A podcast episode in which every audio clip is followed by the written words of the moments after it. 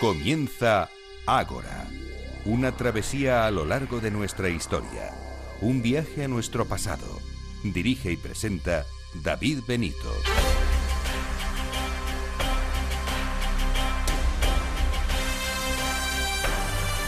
Muy buenas noches y bienvenidos a Ágora, la cita de Capital Radio con la historia.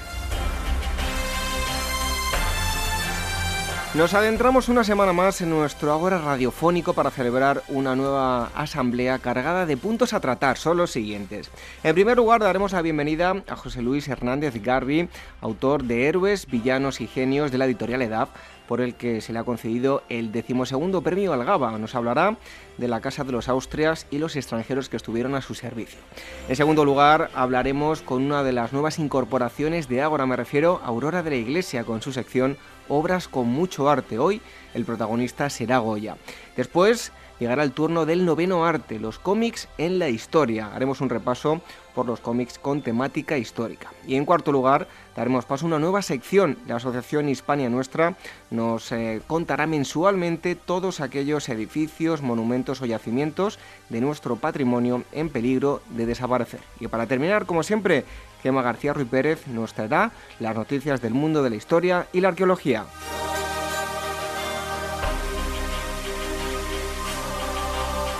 Si quieren contactar con nosotros pueden hacerlo mediante dos correos electrónicos, agora.capitalradio.es y contacto agorahistoria.com. Nos pueden hacer llegar sus peticiones para tratar en el programa. Nuestras redes sociales, facebook.com barra agorahistoria programa y el twitter arroba agorahistoria. También nos pueden encontrar en www.agorahistoria.com y en el apartado de historia de capitalradio.es.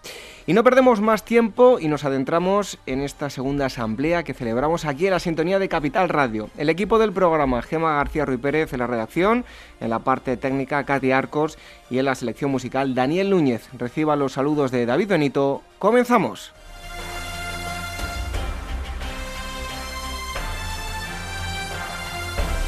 Ágora, historia en estado puro.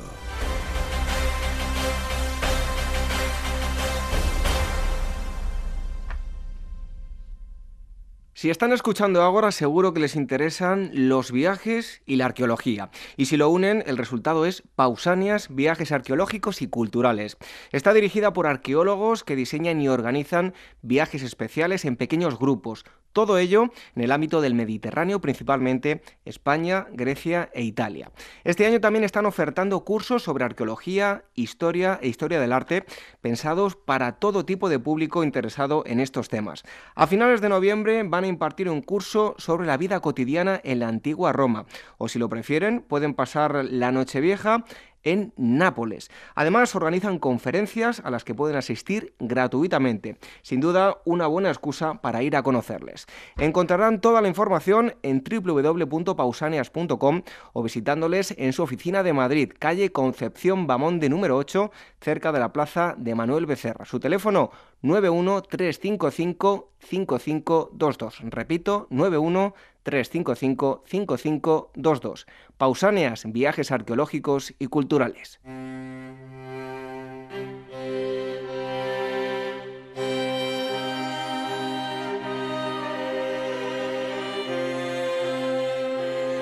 Ágora, historia en estado puro.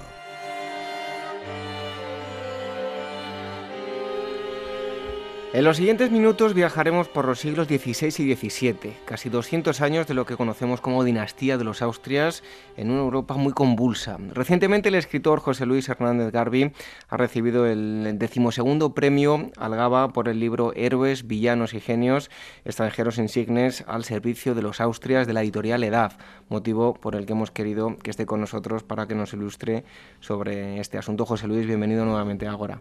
Muchísimas gracias por invitarme a vuestro programa. Bueno, y antes de nada vamos a sortear un, ejemplar. Únicamente nos tienen que escribir eh, la contestación a esta pregunta, que es muy fácil, gracias a quien se puso el nombre al continente americano. Información que aparece en, el libro de, José Luis nos escriben a contacto arroba a modo de introducción, ¿dónde hay que ubicar el origen de la Casa de los Austrias y qué diferentes reyes se fueron sucediendo en, esta dinastía? Bueno, como bien indica el, el nombre su origen es, es austríaco, ¿no? La casa de Habsburgo, ¿no? Tiene desde luego unos, eh, unas claras connotaciones germánicas. La rama hispánica, pues bueno, yo creo que ocupa esos 200 años de los que tú hablabas en la introducción. Yo creo que es uno de los periodos eh, con sus claros y con sus sombras, como también indicó en el libro, pero creo que es una etapa realmente fascinante de la historia de España, ¿no? Y abarca pues el reinado de, de, pues bueno, de Carlos I, V de Alemania, eh, eh, Felipe II, Felipe III, Felipe IV y Carlos II. ¿no? Ya digo que realmente fueron unos reinados sorprendentes en todos los aspectos. Bueno, felicidades por el premio a la que no te lo hemos dicho. José Luis, comienzas el libro con un cuadro en el que se ve a Andrea Doria encarnando la figura de Neptuno. ¿Quién era Andrea Doria y cuál es el significado de esa pintura? Bueno, Andrea Doria es uno de los eh, grandes almirantes eh, de origen genovés eh, que, bueno, pues extendieron su, su, poder por el Mediterráneo. Hay que tener en cuenta que en la época en la que se centra mi libro, el Mediterráneo pues estaba infestado de, de piratas berberiscos y de, y de, y de galeras turcas que, bueno, realmente asolaban las costas del Mediterráneo, ¿no? Entonces aparece la figura de Andrea Doria, que procede de una familia de, navegantes eh, genoveses que, bueno, pues decide en un momento de su carrera eh, ponerse del lado de, la corona hispánica, ¿no? Y como tal, pues realiza grandes, grandes eh, labores a favor de, la corona española, Entonces, bueno, pues con esa, con esa imagen, que es, un, que es un retrato alegórico de aquella época, pues se quiso simbolizar realmente el poder que llegó a adquirir Andrea Doria en, en aquella época, ¿no? Y yo al titular el, capítulo que, le, que, dedico a este personaje, pues también he querido reflejarlo, ¿no? Neptuno al servicio de, la corona española, ¿no? Exactamente. Seguro que muchos de nuestros oyentes al decir la rendición de Breda eh, tendrán en mente perfectamente la imagen del famoso cuadro de Velázquez. En la imagen se aprecia cómo eh, Ambrosio de Espinola recibe de manos de su enemigo derrotado la llave de la ciudad holandesa. Eh, aún hoy en día se debate la fecha de, su nacimiento, pero ¿qué trayectoria le llevó hasta la, imagen del famoso cuadro? Yo creo que Ambrosio de Espínola es uno de estos personajes de la historia de España que quizás sí es conocido, ¿no? Por el, como tú decías, por el cuadro de Velázquez, en el que aparece representado, pero es uno de los eh, grandes personajes muy desconocidos para, para la mayoría del público, ¿no? Realmente fue un auténtico héroe en el sentido máximo de la expresión. ¿no? Puso tanto su, su capacidad militar como su propia fortuna personal eh, al servicio de la causa de los Austrias en, en, Italia y después en, en Flandes. ¿no?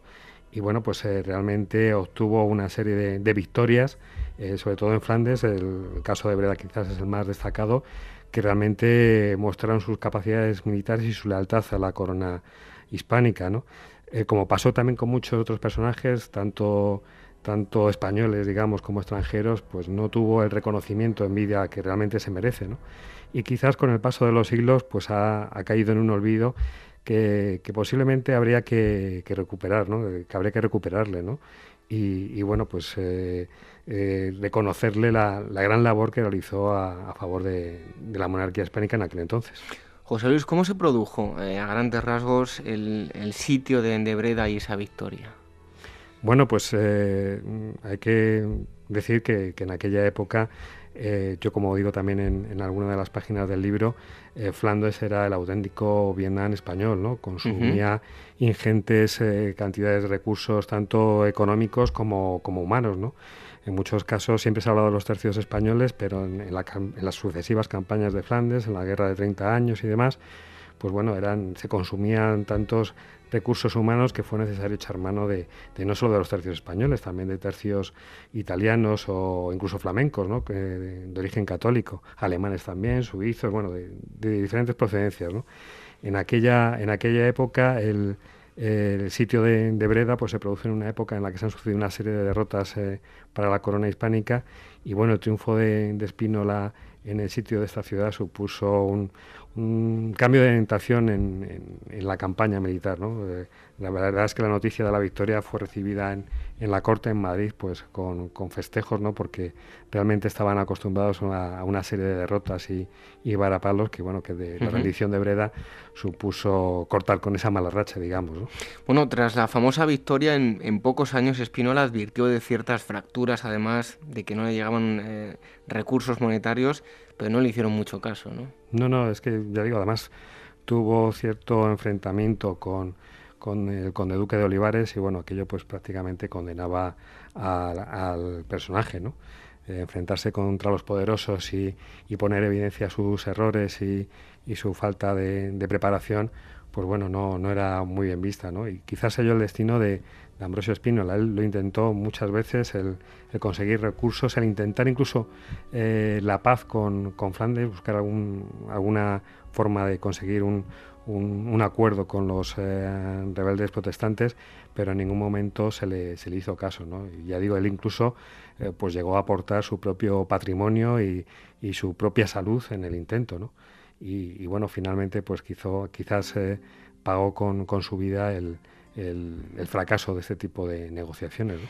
Bueno, hay un, un, aspecto curioso y aparece reflejado en el libro. Eh, ¿Cuáles eran eh, los equipos de asedio utilizados en, en época de, de, Spínola?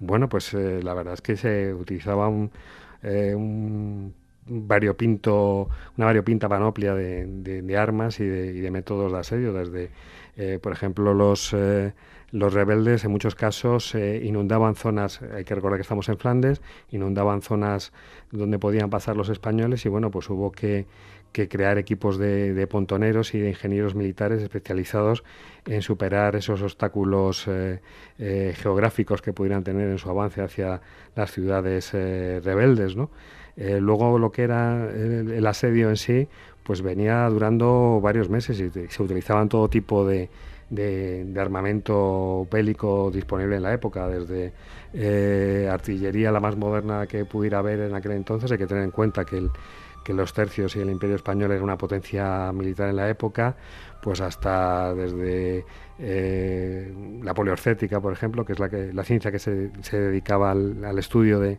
de, los métodos de asedio, pues eh, proporcionaba una serie de sistemas, de medios de asalto que bueno, que en este caso el Imperio Español podía contar con ellos. Bueno, vamos a hacer eh, una pausa. Enseguida vamos a seguir hablando con José Luis Fernández Garbi sobre héroes, villanos y genios extranjeros insignes al servicio de los Austrias. Y si quieren conseguir un libro como este de la editorial EDAF, nos tienen que contestar la siguiente pregunta. Gracias a quién se puso el nombre al continente americano. Les escriben a contacto agorahistoria.com y un libro como este puede ser suyo. En un momento estamos de vuelta.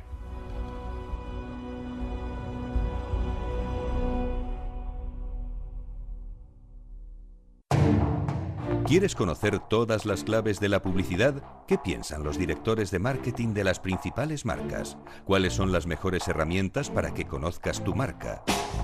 Todos los viernes en Capital Radio, La magia de la publicidad, presentado por José Antonio Bizner y con la colaboración de IP Mar, la publicación líder en marketing y publicidad. Escuchen muy atentos porque si son amantes de la historia esto les va a interesar. Revista Despertaferro Antigua y Medieval, Los Vikingos, número de este mes de noviembre. En el siglo IX, desde el frío norte, asaltarán Europa occidental los vikingos, unos hombres que las crónicas describían como furis armata malignis, armados de furia maligna.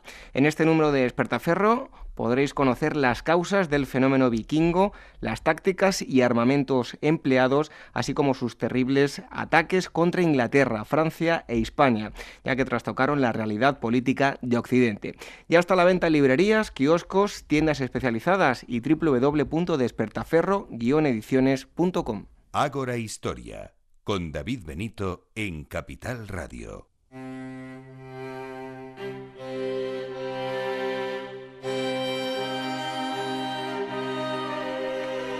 Seguimos hablando con José Luis Hernández Garbi sobre héroes, villanos y genios en su último libro, extranjeros insignes al servicio de los Austers de la editorial eh, EDAF. Y repito, si quieren conseguir un libro como este, lo pueden hacer entrando en el sorteo, contestándonos a la pregunta gracias a quien se puso el nombre al eh, continente americano. Eh, José Luis, en el libro hay un grabado que es terrible, lo aparece en el, en el libro, es un grabado en el que se muestra la crudeza de los abusos cometidos por la furia española, y en él, entre otras lindezas, aparecen mujeres colgadas del techo de sus pechos, al igual que hombres de sus testículos. ¿Fue eh, más un grabado propagandístico que otra cosa o es un reflejo de la realidad? Yo creo que tiene un poco de las dos partes, ¿no? En cierta medida, los tercios españoles, eh, que, mm, que, bueno, hay que señalar, como decía también antes, que no siempre estaban formados por españoles, había tropas de otras muchas nacionalidades al servicio de, la corona hispánica, ¿no? Pues como decía, eh, tanto por parte de las, eh, de las tropas de los tercios como por parte de la propaganda rebelde, pues bueno, yo creo que, influían un poco a, la hora de, editar este tipo de, grabados, que hay que tener en cuenta que tenían una gran difusión y eran como una especie de, de ¿cómo diríamos?, de Mm, de propaganda o de marketing de la época, ¿no? Estos, eh, estos grabados se solían incluso vender, ¿no? Y, repartirse, tenían un amplio público y se solían repartir entre un gran número de población, ¿no? Entonces, pues bueno, esa, esa, esa imagen que querían transmitir, que era la de los, las tropas españolas como auténticos salvajes, que en algunos casos, pues evidentemente sí se produjo, no siempre, no siempre era así, pero muchas veces eh, la fuerza de la imagen, como tú describías, al introducir esta pregunta, pues bueno, eh, perduraba por encima de otros, de otros aspectos, ¿no? Y, causaba realmente un fuerte impacto entre la, entre la población civil de, de, Flandes, ¿no? Y la imagen, esa imagen que quizás luego recogió la leyenda negra, pues es la que, la que ha perdurado a, a través de los siglos. Que, que, como decía, pues sí, en cierta medida sí se correspondía con la realidad, pero en muchos casos también era exagerada. Eh, José Luis, te voy a hacer una pregunta muy genérica. ¿Debemos ver la figura del valido como algo muy representativo de los reyes de esta rama hispánica? Mm, ocurre un poco también como, como pasaba con este tipo de, grabados, ¿no? los que hemos comentado. Es eh, quizás eh, algo que se ha venido, de lo que se ha venido hablando a través de los siglos y lo que quizás a lo mejor los historiadores de nuestra época han fijado más su atención, ¿no? Pero bueno, en aquella época prácticamente existían válidos o primeros ministros, como los queramos llamar, en todas las monarquías europeas de, la época. Eh, desde luego, en el caso de, España fue un, rasgo diferenciador, ¿no? Y quizás la, fuerte personalidad de alguno de ellos, pues hablábamos antes del, conde duque de Olivares o el, el, duque de Lerma, pues bueno, quizás a lo mejor eh, influyeron más a la hora de formar esa imagen que ha llegado hasta, hasta nosotros. Pero ya digo, yo creo que en todos los países de, de nuestro entorno, del entorno de aquella, de aquella época, pues hubo la figura de los válidos. El cardenal Granvela, ¿quién era y cómo llega a entrar en, en contacto con, con, los austrias?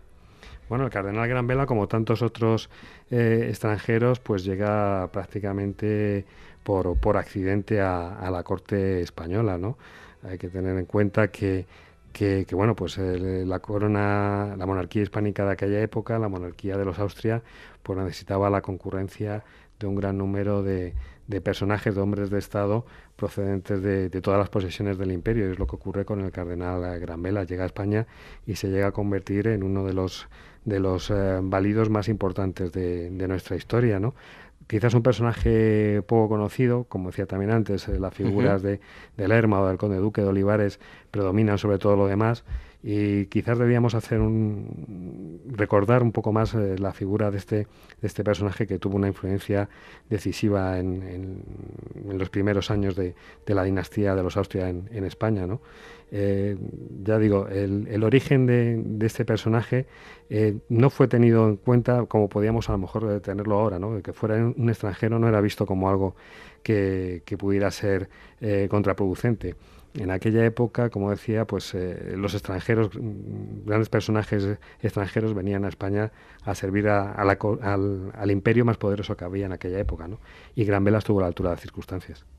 Bueno, el, libro, como ya he dicho antes, está cargado de preciosas ilustraciones. Hay otro grabado eh, en el que aparece el duque de Alba, Margarita de Parma y el cardenal eh, Gran Vela exprimiendo al, al, león holandés, un grabado cargado de, simbolismo, ¿no? Sí, sí, sí, sí. Es que esa era la imagen que querían transmitir los, eh, eh, digamos, los rebeldes eh, holandeses, ¿no? querían transmitir la imagen de, de, una España y a través de sus representantes, en este caso, pues una España, más que una España, diría yo, una monarquía que, que bueno, que, que atenazaba a la libertad de los, de los holandeses, ¿no? Y, y bueno, pues estos personajes eh, reflejaban eh, el poder hispánico ¿no? que tenía sometido a, a las Provincias Unidas. Em, volviendo otra vez al tema de los grabados, pues este es otro grabado de, de, los muchos que circularon en aquel momento que intentaba desprestigiar la posición española, cuando muchas veces eh, los, los, gobernantes que ejercían el, el, poder en nombre del rey de España en, en Flandes buscaron soluciones alternativas que no fueran las, las de las armas, ¿no? que quizás era la, la, tendencia que se, que se, exigía desde la Corte en Madrid. ¿no? Eh, en, Madrid siempre se, tuvo como la solución, la, la, solución armada en Flandes como la única posible, cuando en realidad desde, desde Flandes los gobernadores que actuaban en nombre de España pues buscaron otras, otras opciones. Es el caso también de, antes hablábamos de Espínola, que, en muchos eh, casos eh, dio pasos de acercamiento hacia los holandeses para intentar llegar a un acuerdo de paz, cosa que prácticamente nunca se produjo. Bueno, otra, otro aspecto que también se toca en el libro y que estén muy atentos todos aquellos que quieran conseguir el libro es el apartado que dedicas a Américo Vespucio. Este personaje se aprovechó de cierta confusión de sus obras de contenido geográfico para apropiarse pues, de una forma consciente o inconsciente eh, lo que fue el, descubrimiento de, América. ¿Qué sucede exactamente? Sin duda es una figura muy controvertida si hablamos de, esa era de, de los descubrimientos. ¿no? Es que hay que decir que bueno, el nombre de América eh, procede de Américo Vespucio, pero, pero bueno, hay que tener en cuenta que es prácticamente por accidente. Y yo creo que influyeron más eh, cuestiones eh, que no tenían que ver con el propio Américo Vespucio, ¿no? Fue una serie de errores que se produjeron en aquel momento que hizo pensar a muchos, a muchos geógrafos y historiadores de la época de que había sido realmente él el que había descubierto América, ¿no? Entonces fue, fue un error que como una bola de nieve fue creciendo, fue creciendo, hasta que por ser repetido, como muchas veces ha dicho, una mentira muchas veces repetida, al final se, se, termina convirtiendo en verdad. ¿no? Pues es lo que pasó con Américo Vespucio. Cuando se, ya apareció en los primeros mapas eh, de América eh, esas regiones ignotas del nuevo continente, bautizadas con el nombre de, de América, pues eh, el, error, el error se mantuvo y Américo Vespucio pues tampoco hizo nada porque porque se corrigiera, ¿no? Aunque bueno, ya algunos pensadores y autores de la época criticaban esta, esta situación, que pensaban que hubiera sido más apropiado haber dado al nuevo continente pues un nombre que tuviera relación, relación con su verdadero descubridor, con Cristóbal Colón, ¿no? Pero ya digo, el, error se mantuvo y ahí se quedó hasta nuestros días. Bueno, pues van a poder descubrir, perdón, muchos otros eh, personajes, héroes, villanos y genios extranjeros insignes al servicio de los Austrias en el libro que acaba de publicar José Luis Hernández Garbi, que por cierto ha sido eh, premio eh, Algaba. Eh, José Luis, muchísimas gracias por haber estado nuevamente con nosotros y cuando tengas nuevos trabajos, pues te esperamos aquí con los brazos abiertos. Pues muchísimas gracias, estaré encantado de, estar de nuevo con vosotros. Muchas gracias, un fuerte abrazo. Nosotros seguimos en Ágora con más cosas.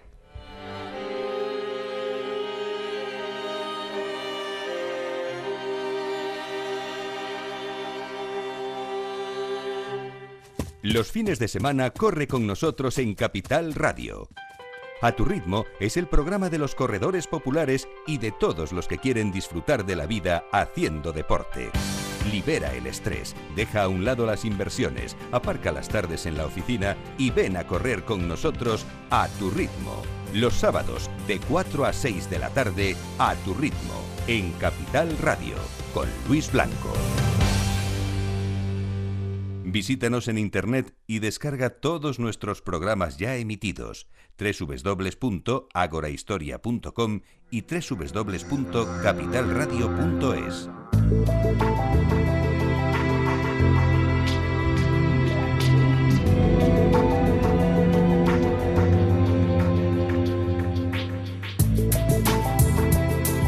Nosotros estamos recién llegados a Capital Radio y también una de nuestras colaboradoras que se incorpora a esta nueva etapa es Aurora de la Iglesia.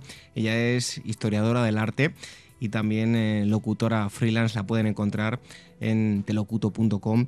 Y está con nosotros para hablarnos de esa sección llamada Obras con mucho arte. Aurora de la Iglesia, bienvenida. Hola, muy buenas. ¿Qué tal, David?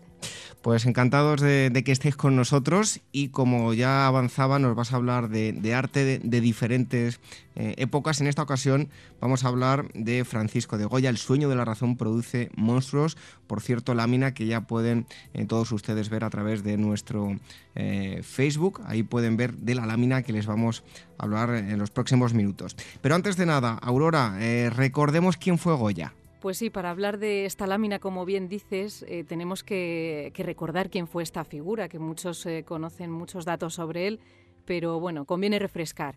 Y bueno, Goya es uno de nuestros mejores pintores españoles. Sabemos que su personalidad era muy fuerte, era un tipo seguro de sí mismo, muy obstinado y muy luchador, y por eso consiguió ser pintor de cámara con Carlos IV en 1789, que fíjate qué fecha que es la de la Revolución Francesa, nada más y nada menos. Entonces, bueno, pues se va a codear con nobles, con burgueses, con reyes durante gran parte de su vida, pero siempre, siempre él estará con la burguesía liberal, que es la que promueve la ilustración, y él se sentía en sintonía con, con esta, con esta clase social, porque eh, Goya era un hombre muy, muy culto. Eh, luego también sabemos que hay un cambio en su vida que todos conocemos a partir de 1792, que es cuando cae enfermo y se queda sordo para el resto de su vida. Esto eh, unido a diferentes cosas como el absolutismo de Fernando VII, la guerra de la independencia de 1808, el exilio de sus amigos, esos ilustrados, hace que, bueno, pues caiga en depresión, se vuelva huraño y su pintura se haga más oscura y tenebrosa. Esto es así eh, brevemente. Y luego quería contarte una pequeña anécdota que no sé si conoces, y es que aunque él fue enterrado en Burdeos porque se exilió allí eh, con sus amigos, eh, sus, sus, restos mortales, cuando se trasladaron a Madrid, a la ermita de San Antonio de la Florida, que es donde están ahora mismo, descubrieron con sorpresa que al cuerpo de Goya le faltaba la cabeza y aún hoy es un misterio lo que pudo suceder con esta cabeza. Nadie sabe qué fue del cráneo de Goya y la teoría que más se apunta es que pudo ser el propio Goya quien a un amigo suyo ilustrado médico le ofreció que cuando se muriese, pues que le cogiese la cabeza para hacer estudios frenológicos que se llaman. Bueno, desde luego que curioso esto que nos cuenta sobre la cabeza de Goya, que yo no tenía eh, ni, idea. Bueno, y ya centrándonos en el grabado del que estamos hablando, ¿en qué contexto se, se crea, Aurora? Pues mira, este grabado era el número 43 de la serie de Los Caprichos, que eran 80 láminas grabados que critican la sociedad española de la Ilustración y que se publicaron en, a finales del 18. Eh, estos grabados los pintará a raíz de su enfermedad. Entonces, eh, bueno, pues hay que hablar un poquito de la enfermedad de Goya. No se sabe si pudo contraer sífilis o que sufriera un envenenamiento por el plomo de sus pinturas, pero el caso es que, que, bueno, pues esto va a ser un antes y un después en su pintura y lo primero que va a pintar son estos caprichos, ¿no? Es este sueño de la razón produce monstruos. Luego también eh, estamos hablando de que también está la ilustración que viene de países como Francia y esto es lo que impera en este momento. Es una ilustración que critica vicios de la sociedad para intentar cambiarla y Goya se va a basar en estas ideas para hacer este tipo de grabados y lo que hace es partir de lo natural, del pueblo llano y demás, para llegar a, lo fantástico, a lo pintoresco que le gustaba mucho, a lo surrealista, a lo grotesco, anticipándose a todos los movimientos artísticos que vendrán después. Bueno, nos hablabas de alguna forma en, qué se basó, pero eh, si profundizamos un poco más, Aurora, ¿en qué se inspira Goya para, realizarlos? Pues eh, como bien decíamos, cuando cae enfermo Goya, va a pintar por fin lo que él quiere, porque él es un tipo acostumbrado a hacer lo que quiere, pero claro, era pintor del rey y tenía que hacer encargos al rey, a los nobles, y bueno, pues tiene que ceñirse al arte que impera en esa época, que es el neoclasicismo, algo muy clásico y demás. ¿Qué pasa? Que ahora con la convalecencia eh, lo que hace es, bueno, pues destapar su imaginación desbordante y eh, le lleva a profundizar en lo más hondo de, su alma y a exorcizar todos esos fantasmas que le angustian a raíz de pues todo el contexto que estaba ocurriendo con el absolutismo de Fernando VII que, le angustiaba mucho. La religión también le parecía que estaba cometiendo demasiados excesos, con la Santa Inquisición a la cabeza. Entonces, bueno, con estos grabados ejercita su fantasía y es libre para hacer lo que le da la gana. Necesitaba desahogarse. Y, bueno, pues por eso es por lo que, por lo que hace eh, los caprichos y en concreto esta lámina.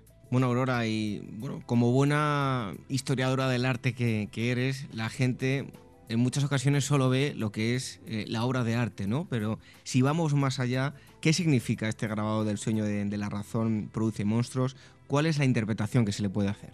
Bueno, pues eh, yendo, digamos, al, kit de la cuestión, este grabado que ahora mismo podemos, eh, pueden tus oyentes ver a través de Facebook, que bueno, lo han reproducido hasta la saciedad y lo conocemos todos muy bien, hasta de memoria, se ve en primer plano a un hombre que suponemos que es un artista o un intelectual, que bueno, todo el mundo eh, cree que apuntan a que es el propio Goya, que está vencido por el sueño en su mesa de trabajo, que está llena de papeles, y en un segundo plano y de su cabeza salen seres como murciélagos, búhos gigantes, lechuzas, hay también un gato grande, un lince a sus pies. ¿Qué es lo que esto significa y simboliza? Pues como todo el mundo sabemos, porque tanto en la época de Goya como en esta, los murciélagos lo que representan son eh, deidades infernales de los sueños, pasiones innobles, eh, bueno, todo lo que tiene que ver con el diablo. El lince que está a sus pies simbolizaría de todas maneras un contraste porque es la capacidad de orientarse en medio de toda esta oscuridad y mundo de pesadilla. Y bueno, pues hay varias teorías que, apuntan a, diferentes cosas en relación con este grabado. Una habla de que Goya critica la, la, sin razón, como los ilustrados, ¿no? Por eso cuando el artista se duerme sobre su mesa, la razón también se duerme y es cuando se escapan esos monstruos que atentan contra, contra todo, ¿no? sobre todo contra la ignorancia y los vicios, que es lo que peor llevaba Goya, y los ilustrados, claro. Y luego, por otro lado, también se dice, y yo estoy más a favor de esta teoría, que Goya no juzga a estos monstruos. Él piensa que son la cara de una misma moneda, ¿no? Porque la razón sin la imaginación o sin la fantasía no es nada, y sobre todo más hablando de arte necesitas eh, soltar un poco esa fantasía para crear, para crear obras magníficas como las que hacía Goya, ¿no? Entonces, bueno, de hecho, se conserva una frase que arroja un poquito más de, luz sobre el asunto y que se, cree que, pudo ser dicha por Goya, ¿no? Dice, la fantasía abandonada de la razón produce monstruos imposibles. Unida con ella, es madre de las artes y origen de las maravillas. Con lo cual, bueno, pues ahí lo dejamos. Esto es lo que dice Goya, que, cree que la razón necesita ese puntito de locura y de imaginación para crear esas maravillosas obras de arte. Bueno, pues ahí estaba la información que nos daba Aurora sobre Goya, sobre monstruos, ese grabado como un auténtico monstruo que es nuestra colaboradora, pero en este caso de, la voz, con esa fantástica voz. Aurora de la Iglesia, muchísimas gracias por haber estado con nosotros y te esperamos eh, en unas semanas que nos va a traer más obras de arte. Exactamente. Pues un fuerte abrazo, Aurora, te esperamos muy pronto. Fuerte abrazo, gracias, David. Nosotros seguimos aquí disfrutando de la historia en Capital Radio.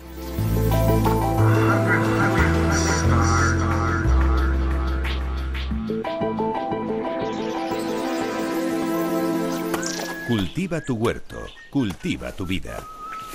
En Agrocapital sabemos cómo hacerlo. Los jueves de 12 a 1 del mediodía con Alicia Gracia, aquí en Capital Radio. Nuestras redes sociales, facebook.com barra Agorahistoria programa y nuestro Twitter, arroba Agorahistoria.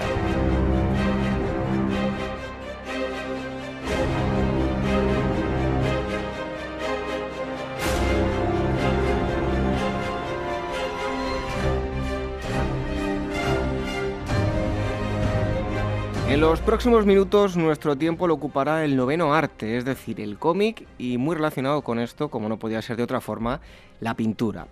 Tenemos cómic eh, que van desde temáticas como, bueno, por ejemplo, la prehistoria, pasando por las diferentes etapas de, nuestra historia, la redundancia, la contemporánea, el mundo actual, incluso eh, temas futuristas. Recientemente acaba de publicarse la pintura en el cómic. Los autores son Luis Gasca y Asier Mensuro, de la editorial Cátedra, y hoy tenemos con nosotros a uno de los autores, que es Asier Mensuro, que es licenciado en Historia del Arte. Asier, buenas noches y muchas gracias por estar con nosotros. Hola, buenas noches. Eh, bueno, sí, yo tengo que reconocer que siento una gran pasión por la prehistoria y me ha sorprendido ver pues, un gran número de cómics donde eh, se ha representado este periodo histórico.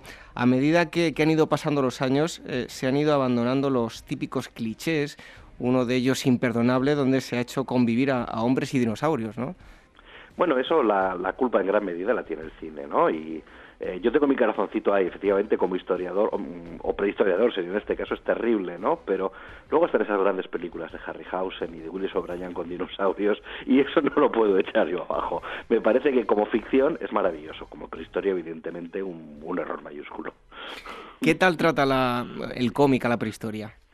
Pues vamos a ver, eh, hay una relación bastante curiosa, ¿no? Es decir, eh, cualquiera que hayamos visitado un museo de prehistoria, vemos que, eh, sobre todo los museos americanos, ahora ya están en todo el mundo, pero sobre todo los museos americanos, que es donde empezaron, eh, había unas estupendas ilustraciones, ¿no?, donde se veían a los neandertales, a homo sapiens, eh, cómo cazaban, cómo pintaban, todo ese tipo de cosas, ¿no?, para ilustrar y explicar las cosas, y explicar su vida.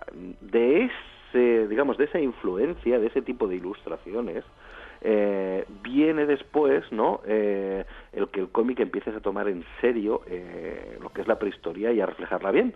De hecho algunos de los autores de cómics contemporáneos actuales digamos que lo han hecho mejor y que la están tratando con más rigor resulta que en paralelo trabajan para este tipo de museos. Bueno capítulo aparte merece Egipto y Mesopotamia. Si hablamos de la cultura del Nilo son muchos los autores que han utilizado a, los egipcios como transmisores de, de sus historias no eh, yo, fíjate, eh, te lo plantearía, dado que estamos en un programa de historia, te lo plantearía de la siguiente manera. Eh, en las revistas de historia y a lo largo de la historia eh, por ejemplo, lo, que era la gran pintura histórica del 19, ¿no? Desde David Roberts, cuando con, las expediciones napoleónicas y demás, se iba a Egipto y, digamos, hacía grabados de los monumentos y era el modo en que Egipto eh, llegaba a Europa, por así decirlo. Eh, en el fondo es una recreación del siglo XIX contemporánea del pasado más remoto, ¿no? ¿Por qué diablos en el siglo XX y en el siglo XXI, con un medio de, de masas como es el cómic, no vamos a coger ese pasado y recrearlo? Es decir, lo mismo que muchas ilustraciones de David Roberts hicieron soñar a, niños del 19 con, con, el antiguo Egipto, muchos cómics eh, han hecho soñar a niños, a niños del siglo XX con el antiguo Egipto, ¿no? Es decir, eh, yo creo que es una continuidad y creo que en la arqueología ese imaginario colectivo, es decir, esa imagen que tenemos todos de determinadas eh, sociedades históricas, tiene mucho peso ese tipo de recreaciones ficticias de, del cine, del cómic, de los grandes más medios, de los grandes medios de comunicación. Entonces, desde ese punto de vista, para aficionados a historia, eh, es interesante, ¿no? O al menos así lo creo yo.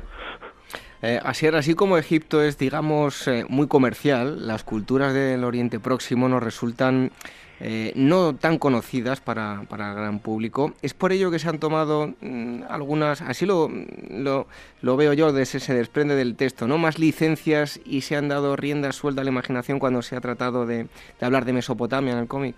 En, realidad yo creo que ya de, salida hay menor presencia, ¿no? Eh, eh, ya no solamente con mayor o menor licencia, sino menor presencia. No, no es tan conocida y por lo tanto eh, está menos presente. Después, precisamente por ser menos conocida, un dibujante, digamos, lo que sería una, una correcta ambientación, no le van a pillar, ¿no? Es decir, si tú dibujas muy mal Egipto, dibujas muy mal Grecia o dibujas muy mal un periodo más conocido, dices, uy, esto nos van a pillar. Al final las imágenes de Mesopotamia son cuatro figurats y poquito más, es decir, no, no hay realmente eh, un conocimiento profundo ¿no? de, de, de, su cultura y menos de su pintura, ¿no? son mucho menos conocidas. Entonces, eh, ahí el dibujante hace un poquito lo que quiere, cuidado, entendiendo que hay casos donde están perfectamente documentados porque como todo depende del autor, no de otra cosa.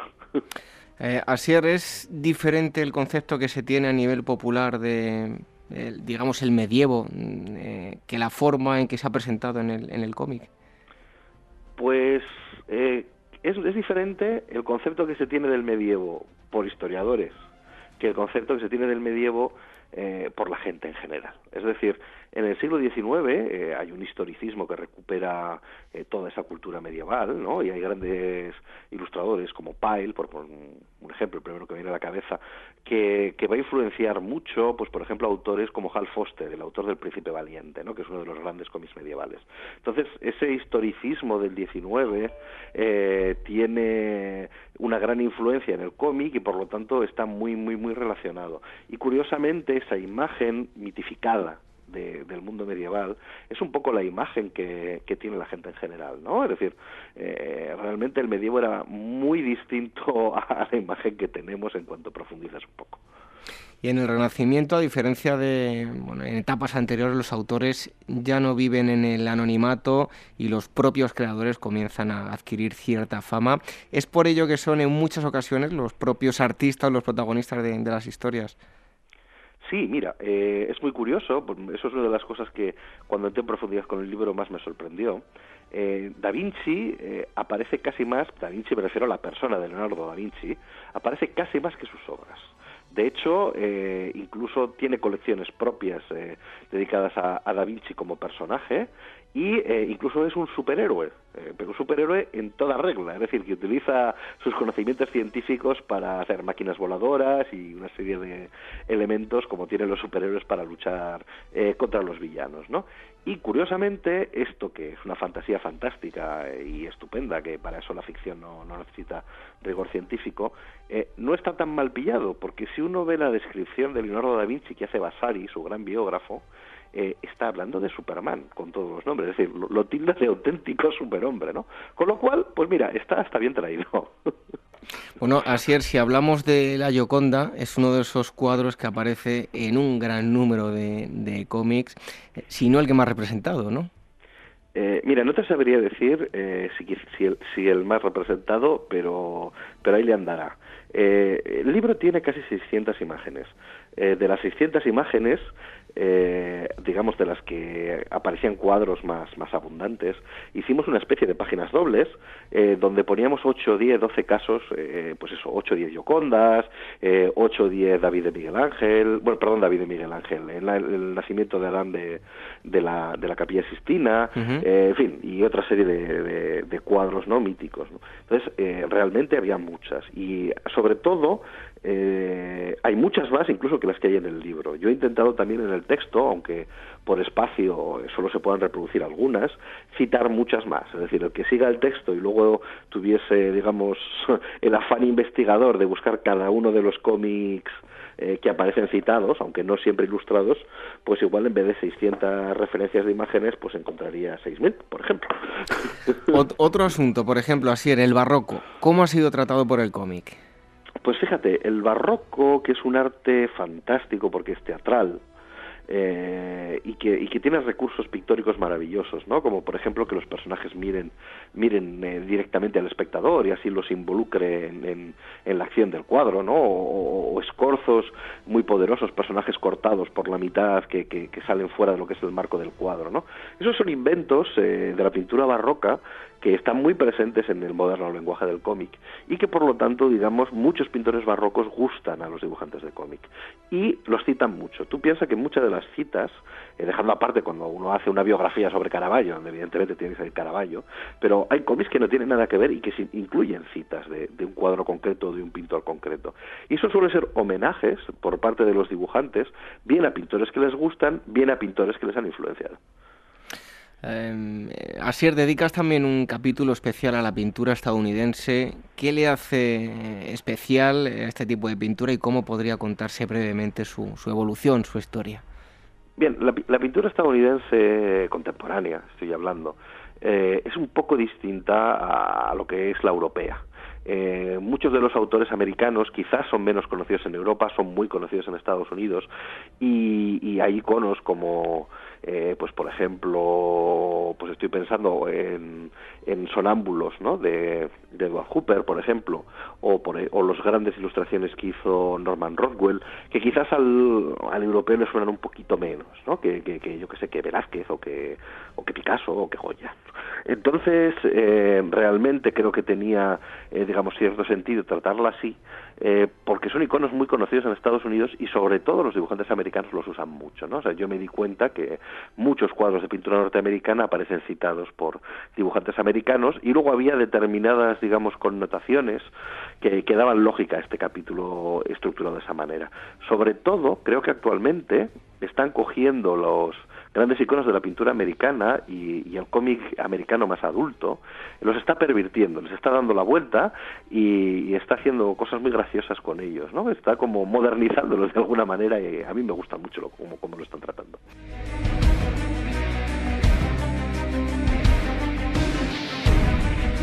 Hoy hemos estado hablando con eh, Asier Mensuro, la protagonista ha sido la pintura y el cómic en eh, Agora. Muchísimas gracias, Asier, por haber estado con nosotros.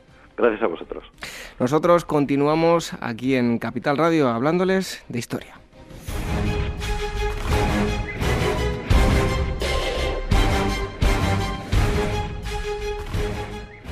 ¿Quieres que hablemos de algún tema en concreto? Escríbenos y dinos qué te gustaría que tratásemos en el programa. Contacto arroba agorahistoria.com y agora.capitalradio.es.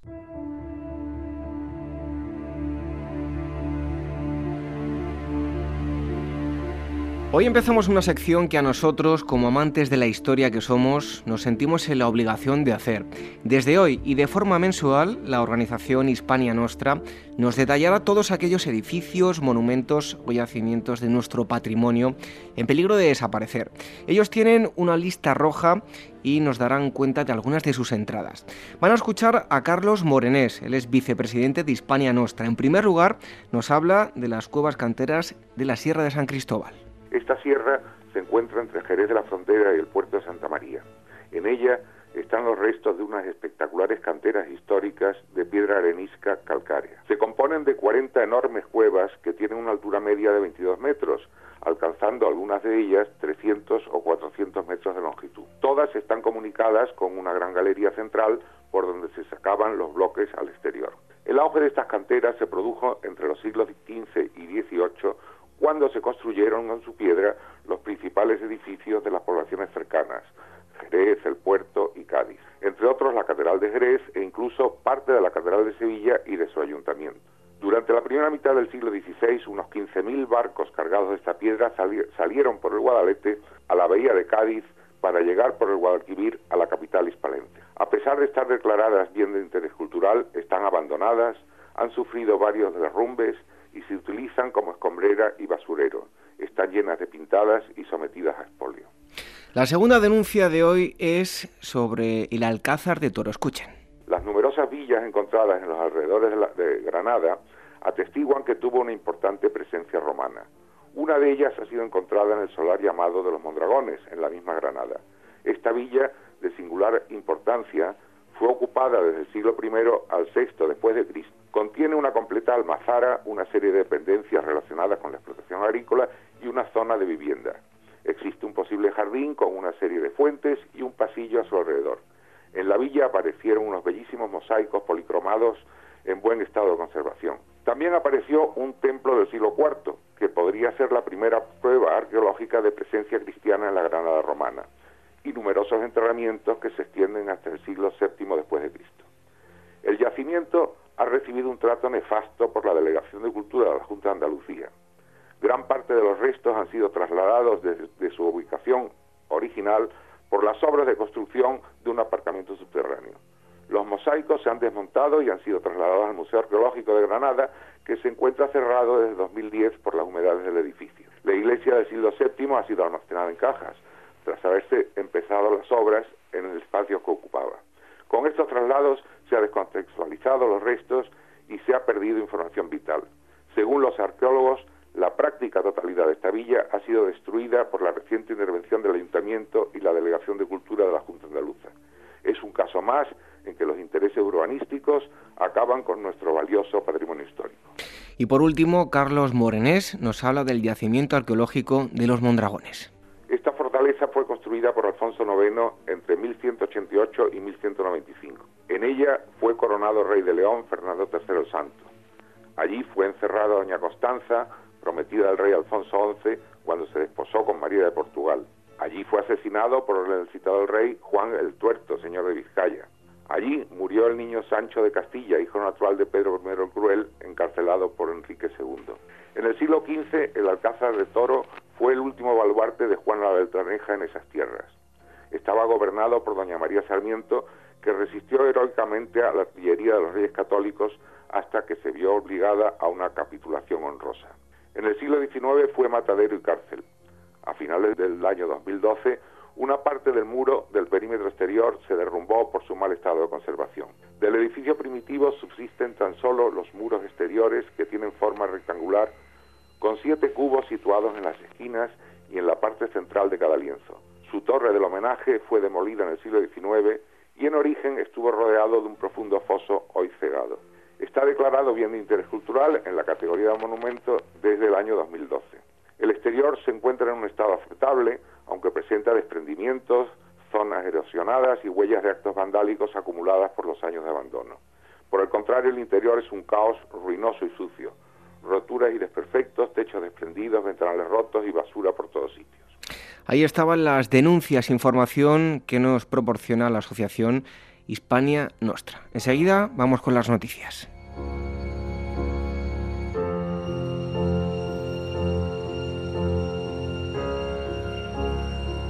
Ágora Historia, con David Benito en Capital Radio.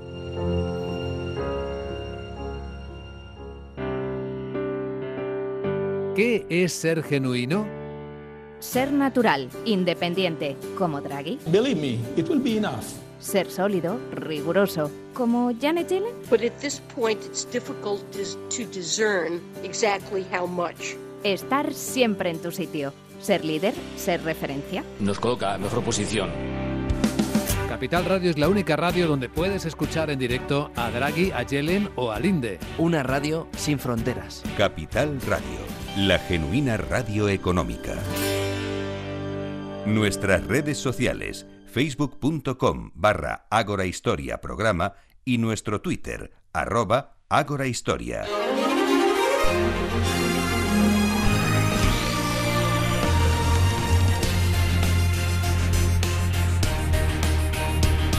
Es el momento de dar paso a las noticias de actualidad del mundo de la historia y la arqueología y como cada semana nos las trae Gemma García Rupérez. Buenas noches. Buenas noches. Vamos con lo que nos traes hoy. Los niños neandertales eran más pequeños y delgados. Un estudio liderado por Ana Mateo, responsable del grupo de paleofisiología del CENIE, asegura que los hijos de los neandertales tenían un aspecto algo distinto al de los actuales Homo sapiens. Así, los niños neandertales de entre 3 y 6 años eran más bajitos y también más delgados. Su masa corporal era menor y su crecimiento más lento. Y ello se debe en parte a que los chavales de esta especie destinaban menos cantidad de energía a crecer, debido a factores somáticos y también al gran estrés térmico que suponía para ellos regular su temperatura corporal. Hallan los restos de un puerto romano a orillas del río Ulla. Un grupo de arqueólogos acaba de descubrir lo que entre el siglo II a.C. y el V después de Fue un importante puerto comercial. El hallazgo ha tenido lugar en Valga, Pontevedra, y lo más hermoso de la historia es que la sabiduría popular no lo había olvidado del todo.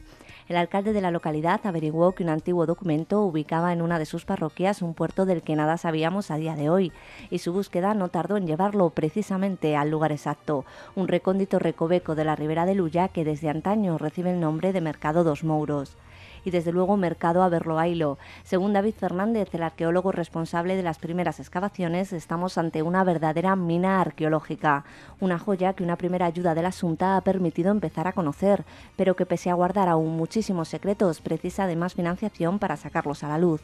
Los mecanismos oficiales están ya en marcha, mas hasta que llegue su hora este fascinante hallazgo será tapado de nuevo. Esperemos que por poco tiempo. Teotihuacán vuelve a sorprendernos. 1800 años. Esa es la distancia aproximada entre nosotros y el túnel sagrado ubicado en esta antigua ciudad mexicana. Así que de algún modo atravesarlo es como cruzar un agujero de gusano hasta un pasado remoto lleno de enigmas. Y eso es precisamente lo que hizo un grupo de arqueólogos que esta semana sacó a la luz más de 50.000 objetos rituales joyas, conchas talladas, navajas de obsidiana, ornamentos de jade, puntas de flecha y miles, miles de figuras de madera y de piedra que representan a un sinfín de seres del inframundo. Semejante tesoro se escondía justo debajo del templo de la serpiente emplumada, a nada menos que 18 metros de profundidad. Y ojo porque el responsable del descubrimiento, Sergio Gómez, asegura que está muy cerca de hallar nada menos que tres tumbas reales. La Junta de Andalucía autoriza la apertura de una fosa que podría albergar los restos de Lorca. Federico García Lorca fue fusilado en 1936 se le acusó de espía, de difundir secretos de Estado por radio y de ser homosexual, lo que por entonces, y por desgracia, también era delito. Durante años se especuló sobre la fecha exacta de la muerte y el lugar donde fue a parar el cuerpo del poeta. Lo primero, la fecha se sitúa hoy en la madrugada del 18 de agosto. En cuanto al lugar, a punto estamos de averiguar si la tesis oficial está en lo cierto y los restos de Lorca descansan en el paraje de Fuente Grande, sito en Alfácar, Granada la Junta de Andalucía procederá a abrir una fosa allí situada el 17 de noviembre de este año. Cuenta con un presupuesto de 15.000 euros para lograrlo, o lo que es lo mismo, para dar con el cadáver del poeta y con cualquier otro cuerpo que aún se encuentre en este lugar. Un templo de 3.000 años descubierto en Egipto. Un grupo de siete cazatesoros muy bien equipados y de lo más sigilosos cavó durante siete días en el suelo de una vivienda situada en el extrarradio del Cairo y todo ello en busca de lo que resultó ser un templo con tres milenios de antigüedad. Por fortuna, la policía egipcia les descubrió y el valioso botín que llegaron a acariciar está ya en manos de las autoridades.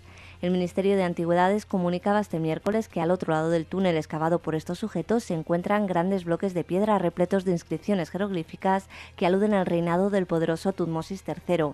Pero eso no es todo. En el lugar se han hallado piezas tan fascinantes como una estatua sedente de 2,5 metros de altura tallada en granito rosa, siete estelas murales y multitud de fragmentos, de lo que un buen día fueron unas columnas colosales. Una aplicación retrata la Barcelona romana. Tecleando Barcino 3D pueden ustedes encontrar y disfrutar ya mismo de una sorprendente aplicación para teléfono móvil que sin abandonar la comodidad del sofá les permitirá viajar en el tiempo, en concreto a la colonia Julia Augusta Faventia Paterno Barcino, la ciudad romana fundada por el mismísimo Augusto en el año 10 a.C.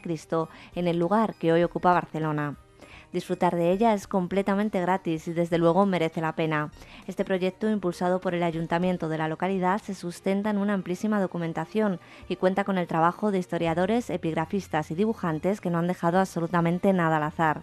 Así que ya saben, si quieren sentirse hispanoromanos por un día y descubrir el aspecto de este suburbio en pleno siglo III después de Cristo, lo tienen muy, pero que muy fácil. Las noticias de actualidad, como cada semana, con Gema García Ruiz Pérez. Muchas gracias, buenas noches. Hasta la semana que viene. Hasta la próxima semana. Enseguida, la despedida.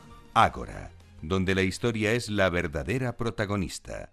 En Capital Radio, con David Benito.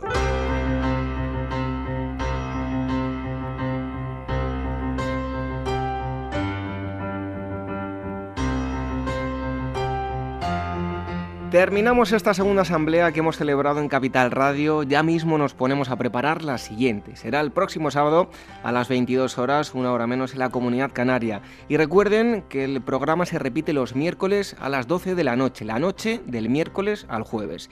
Si nos quieren escuchar durante la semana, muy fácil, también pueden descargar los programas ya emitidos.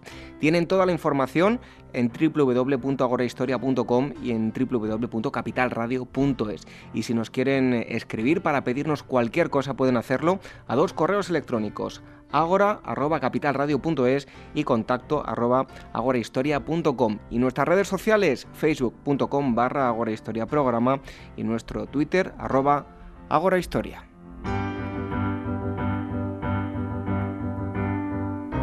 Recuerden que volvemos justo dentro de una semana, no nos fallen. Hoy me despido con una frase de John Fitzgerald Kennedy. Dice así, los niños son el recurso más importante del mundo y la mejor esperanza para el futuro. Buenas noches, hasta el próximo sábado, sean felices.